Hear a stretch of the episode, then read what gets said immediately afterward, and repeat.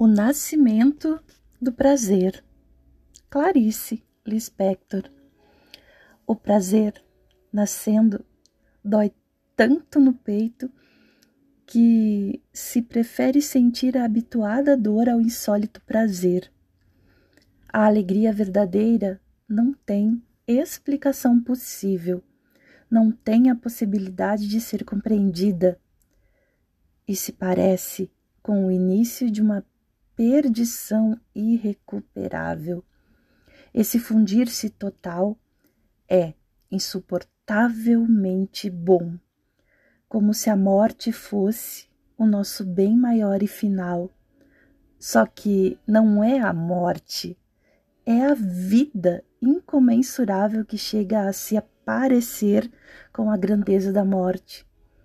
Deve-se deixar inundar pela alegria aos poucos, pois é a vida nascendo. E quem não tiver força, que antes cubra cada nervo com a película protetora, com uma película de morte para poder tolerar a vida.